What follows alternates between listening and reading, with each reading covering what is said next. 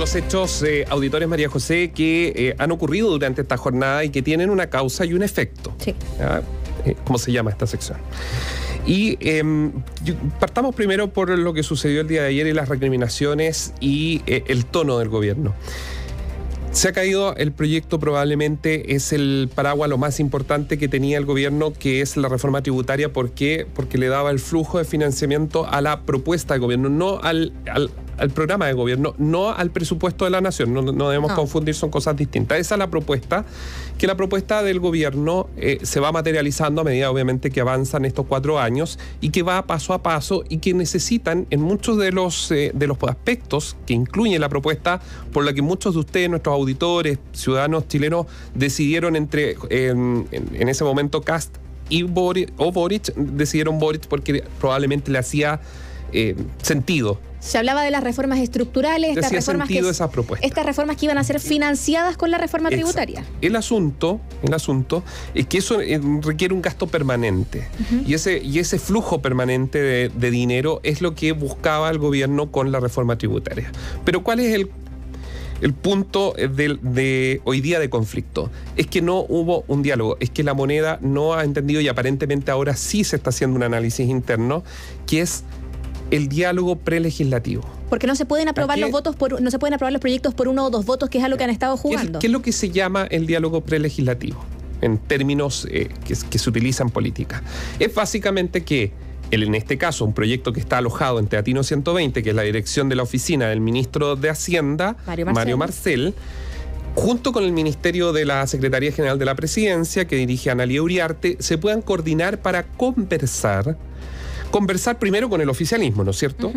Con el oficialismo, con los parlamentarios, más que con las presidencias de partido en los comités políticos, con los parlamentarios, sobre los alcances, la estructura, el corazón, lo que se puede o no tocar, en fin.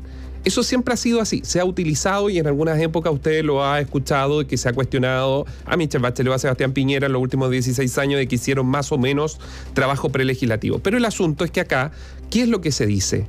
Que ninguno de estos aspectos se llevaron a la mesa o se invitaron a la mesa, por ejemplo, al Partido de la Gente, a los descolgados del Partido de la Gente y a uno u otro de oposición que podría haber estado, porque obviamente, a ver, si van a, alguna, a tocar la puerta de algunos, sabemos la posición que tienen. Los republicanos le van a decir que no. Ah, eso lo sabemos. Pero hay sectores del centro. Del centro político. O ya alguien va a decir, no, pero no es de centro. Está bien, usted la posición en que, en que coloca a algunos actores políticos que hoy día están sentados en la centroizquierda. Pero haber ido donde ellos, haberse hecho apoyar por los senadores desde el inicio, porque el, el, trabajo prelegislativo es buscar la mayor cantidad de consensos, lo más amplio. Si hay algún senador que pueda tener una injerencia en parlamentario o que le ayude a llevar el mensaje, eso es el esfuerzo. De eso se trata la democracia, de Buscar puntos comunes entre tu pensamiento y el mío. Para convencer. Exacto. Porque ellos llegan básicamente. No hay, mayor éxito que cuando tu oponente termina tomando tus banderas o, tomando eh, tu discurso. Y en ese contexto era el espacio que tenía que buscar en la moneda para poder buscar de, alguna forma alinear a algunos sectores para tener la mayor, llegar al Congreso con esta reforma con una mesa amplia, donde obviamente iba a tener, no se iba a encontrar con el escenario que vivió el día de ayer. Claramente la moneda tiene un pensamiento de que hicieron las cosas como corresponde. ¿Por qué? Porque iniciaron con los diálogos sociales, que lo dijo el presidente Gabriel Boric, también el ministro de Hacienda Mario Marcel. Estuvieron sentados en las distintas comisiones explicando la reforma tributaria, analizando punto por punto, pero explicar no implica necesariamente convencer o llegar a acuerdo. Porque yo puedo estar tres meses sentado con parlamentarios, por ejemplo, de Chile Vamos, del Partido Republicano, del Partido de la Gente, de la Democracia Cristiana o exdemócrata cristiano pero yo le puedo explicar el proyecto y eso no va a significar que ellos concurran con su voto.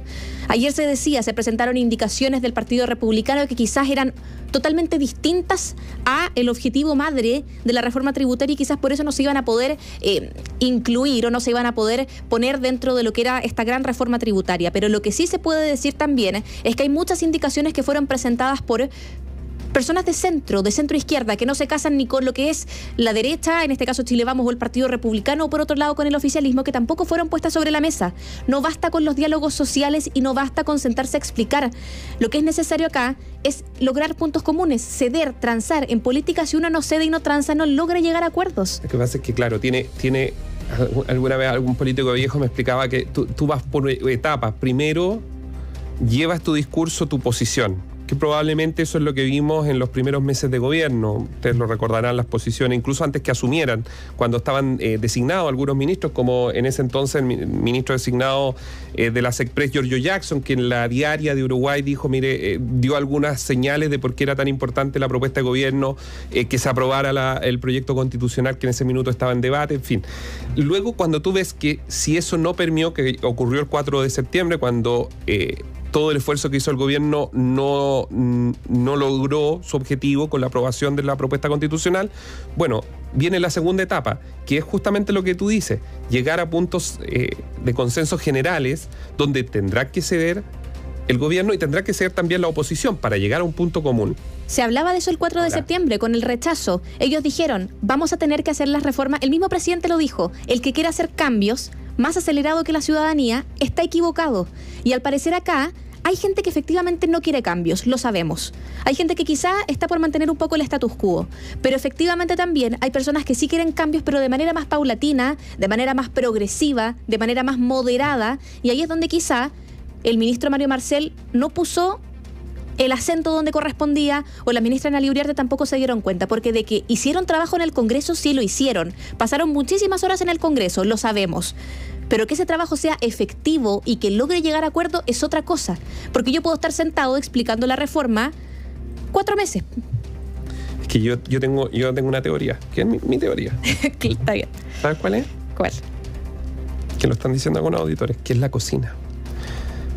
Que es la cocina. Yo creo que el presidente, el presidente y algunos eh, integrantes de su equipo tienen terror de que el diálogo que va a venir ahora, porque yo les aseguro que va a haber un diálogo político respecto al tema, porque yo creo que hay amplio consenso de una reforma tributaria, a diferencia de lo que, de lo que alguien pueda creer, yo cuando uno conversa con gente de la derecha, incluso de sectores empresariales, en el reporteo aparece que todos creen que hay que hacer algunos cambios y modificaciones. ¿Cuáles? Yo creo que ahí hay un debate, pero eh, claro, el diálogo prelegislativo, yo siento, y esta es mi opinión, personas puedo estar equivocado, o puede usted no compartirla, es que el gobierno y el presidente Boric, particular el presidente Boric, tienen temor a la que se denominó por Andrés Aldívar la cocina.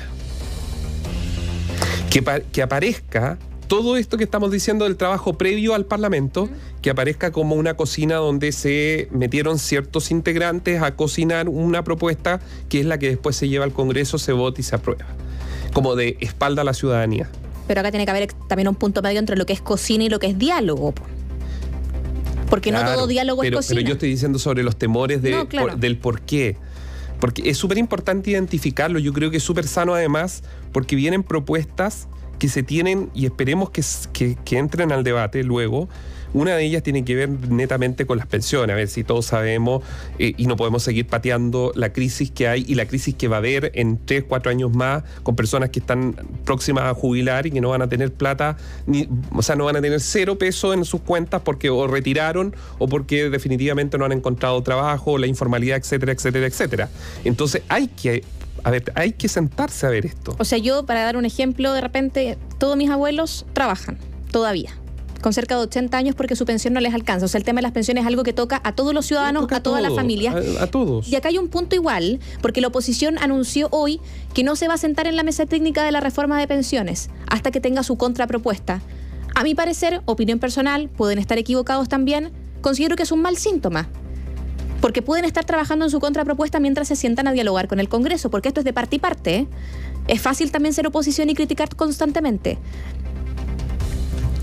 Acá, si, la lógica, si la lógica es trabajemos por la ciudadanía y trabajemos por mejorar las pensiones, no me puedo restar de las instancias de diálogo. No, no debería nadie restarse de una instancia de diálogo, eh, pero cuando se dan condiciones para que ese diálogo esté, es decir, que las propuestas o el, el, debate que se pueda generar sea escuchado, sea analizado y sea resuelto eh, pero no con imposiciones, ni de un lado ni de otro, ¿ah? porque eso de, negar la sal y el agua también es una imposición y no contribuye en nada a la democracia. A ver, yo creo que son horas bien complejas las que está viviendo el Palacio de la Moneda en esta materia, eh, porque de esto depende mucho lo que van a tener que proponerle al país en, en su rediseño probablemente que vamos a escuchar en los próximos días de agenda. Eh, que le va a dar el nuevo relato, un reimpulso al relato del, presidente Gabriel Boric, de su gobierno, eh, se le viene muy difícil por delante también porque viene un gobierno que está marcado por elecciones y cada elección siempre. Y sucedió en el pasado, ¿ah? recuerden ustedes la elección del 2012 de Sebastián Piñera fue, la derecha le fue muy mal en las municipales, mm. muy mal. O sea, perdieron con todo el show del balcón de Santiago, donde llevaban a un candidato, después llevaban a otro, lo perdieron finalmente. Em, después vino la elección de Mr. Bachelet con las municipales, donde nuevamente le fue bien a la, derecha y le fue mal a la izquierda. Entonces, las elecciones siempre, siempre son un punto en donde el gobierno se meta o no se meta, influye o no influya, hay una especie de sí o no al gobierno una especie de plebiscito al medio de, un mandato. Y este va a ser un mandato que va a tener cuatro elecciones. Sí. Ya tuvo su primera, va a tener este año, va a tener el próximo y tiene el último de salida, que es la que incluye la presidencial. Entonces, es súper importante resolver los nudos, hay que ver qué piezas va a cambiar el presidente, eso también va a ser importante.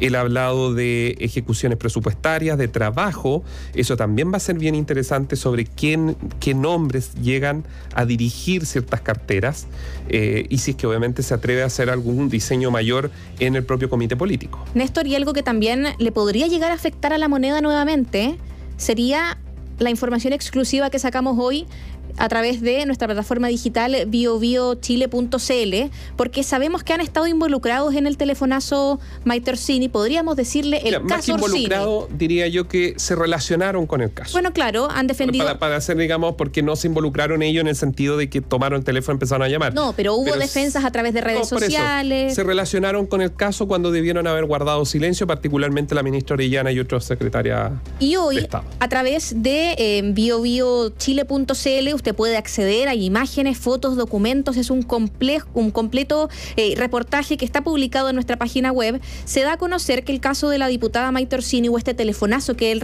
que ella realiza a eh, la general Karina Sosa no solamente quedó en este telefonazo, no fue un telefonazo para advertir o como dijo la eh, parlamentaria para poder salvaguardar a las policías, sino que este, este telefonazo sí tuvo consecuencias.